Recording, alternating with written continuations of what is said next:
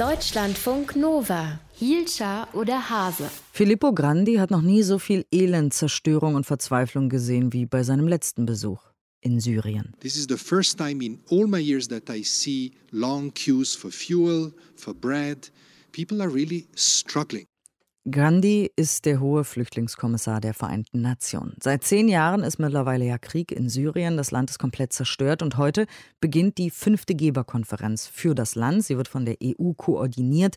Und was da passieren kann, was da erwartet wird, wollen wir besprechen mit Christine Hellberg. Sie ist Journalistin und Expertin für Syrien äh, und diese Region. Guten Morgen.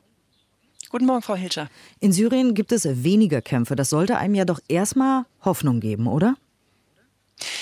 Eigentlich ja, aber tatsächlich ging es den Syrern noch nie so schlecht wie heute in all den zehn Jahren. Es leben fast 90 Prozent der Menschen unter der Armutsgrenze und das einerseits in den Regimegebieten. Das Regime kontrolliert ja wieder zwei Drittel des Landes. Dort sind die Lebensmittelpreise explodiert im Laufe des letzten Jahres. Das heißt, die sind um 200 Prozent gestiegen in vielen Fällen und es gibt eine starke Inflation. Das heißt, das wenige Geld, das die Leute haben, reicht gar nicht, um sich das Nötigste zu essen, zu kaufen. Die stehen für Brot an, wir haben es gerade gehört, sie stehen für Benzin an an. Der wirtschaftliche Kollaps im Nachbarland Libanon hat das auch noch verstärkt. Und besonders dramatisch ist die Lage auch in Idlib im Nordwesten des Landes. Da leben ja viereinhalb Millionen Menschen und ganz viele davon, Hunderttausende, in Zeltstädten oder Lagern entlang der türkischen Grenze, wo sie ganz schlecht versorgt sind und wo die Menschen wirklich nicht wissen, wie sie ihre Kinder ernähren sollen. Und was will man da jetzt konkret auf dieser Geberkonferenz besprechen? Worum geht es da? Um welche Summen und für wann? Diese Geberkonferenz ist extrem wichtig. Die EU hat das mal 2017 eingeführt. Jedes Jahr gibt es diese Konferenz, um Geld einzusammeln für die Syrer in Not. Die EU hat seit 2011 20 Milliarden Euro zur Verfügung gestellt. Das sind 80 Prozent der Nothilfe, die also allein die Europäer übernehmen für die Syrer. Und was dieses Jahr gebraucht wird, wissen wir noch nicht genau, weil verschiedene Unterorganisationen ihre eigenen Rechnungen vorgestellt haben. UNICEF zum Beispiel braucht 1,4 Milliarden Dollar im laufenden Jahr für die Versorgung Versorgung von sechs Millionen Kindern im Land, zweieinhalb Millionen Kindern in den Nachbarländern.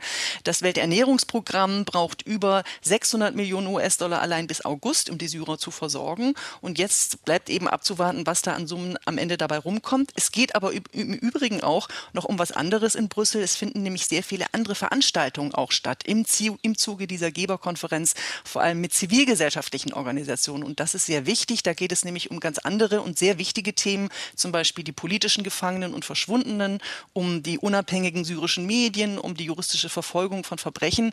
Und das sind eben Themen, die dann im Zuge dieser Konferenz auch mal wieder besprochen werden zwischen syrischen NGOs, internationalen Gebern, politischen Akteuren. Das heißt, das Geld, was aber auch äh, auf dieser Geberkonferenz irgendwie beschlossen wird, kommt bei den Menschen auch an, oder? So als Außenstehender ist man ja da manchmal im Zweifel. Das ist nicht so einfach. Das Hauptdilemma ist ja, dass die EU den Syrern helfen möchte, aber ohne das Regime damit zu stärken. Und das ist kaum möglich in einem Land, in dem sämtliche staatlichen Strukturen vom Regime vereinnahmt sind. Denn alle Geber, alle internationalen Organisationen, die in Syrien helfen wollen, die brauchen lokale Partner. Und diese lokalen Partner, die sind eben vom Regime vereinnahmt und von den Geheimdiensten kontrolliert und manipuliert. Das heißt, man gibt, es gibt eine Liste von potenziellen Partnern, dann stehen verschiedene Organisationen darauf, zum Beispiel Beispiel die sogenannte NGO der First Lady, der Präsidentengattin der Syria Trust. Und dann kommt eine UN-Unterorganisation und gibt europäische Gelder genau an diesen Syria Trust. Der steht aber auf der Sanktionsliste der EU, weil natürlich die Präsidentengattin unmittelbar profitiert von dem Machterhalt ihres Mannes und von, den, von der Gewalt gegenüber Zivilisten, die wir im letzten Jahrzehnt gesehen haben. Das heißt, das Kernproblem ist, dass die Hilfe in Syrien vom Regime in erster Linie verteilt wird. Und da erreicht es nicht die Bedürftigsten, sondern diejenigen, diejenigen, die besonders loyal sind diesem Regime gegenüber. Und dann äh, geht es ja noch um die Frage, Sie haben es gesagt, wie viel Geld wird überhaupt eingesammelt und so weiter. Und äh, da gibt es auch verschiedene Meinungen. Manche sagen, oh, ich bin da optimistisch, dass wir da genug zusammenkriegen. Manche sagen, uh, hoffentlich wird das was. Was sagen Sie?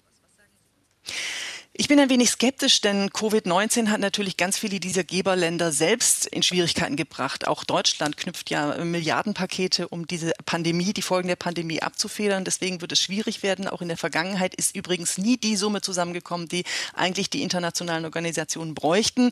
Insofern ist schon die Frage, was Europa darüber hinaus noch tun sollte oder könnte. Ganz wichtig wäre, wenn man das Regime treffen möchte, dass man zum Beispiel dem Regime auch den Geldhahn zudreht in Form der syrischen Botschaft in Berlin denn diese syrischen Botschaften sind enorme Devisenquellen, weil Syrer, die hier leben, dort ihre Pässe erneuern müssen. Deutsche Ausländerbehörden schicken die syrischen Geflüchteten zur Botschaft, macht eure Dokumente neu. Die syrische Botschaft kassiert Hunderte von Euro und angesichts von 832.000 Syrern in Deutschland ist es eine riesige Summe, die dadurch direkt beim Regime landet. Das wäre zum Beispiel eine politische Maßnahme, die Deutschland ergreifen könnte, um das Regime direkt zu treffen und nicht die Syrer indirekt. Und darüber hinaus sollte man natürlich weiter humanitär helfen, so gut es geht und möglichst diese Hilfe in Syrien entpolitisieren, indem die UN sagen, wem geholfen wird und nicht das Assad-Regime. Dankeschön für diese Einschätzung und das Gespräch. Christine Hellberg, Sie ist Journalistin und Expertin für Syrien und die ganze Region. Heute beginnt die fünfte Geberkonferenz für das Land. Deutschlandfunk Nova. Hielscher oder Hase?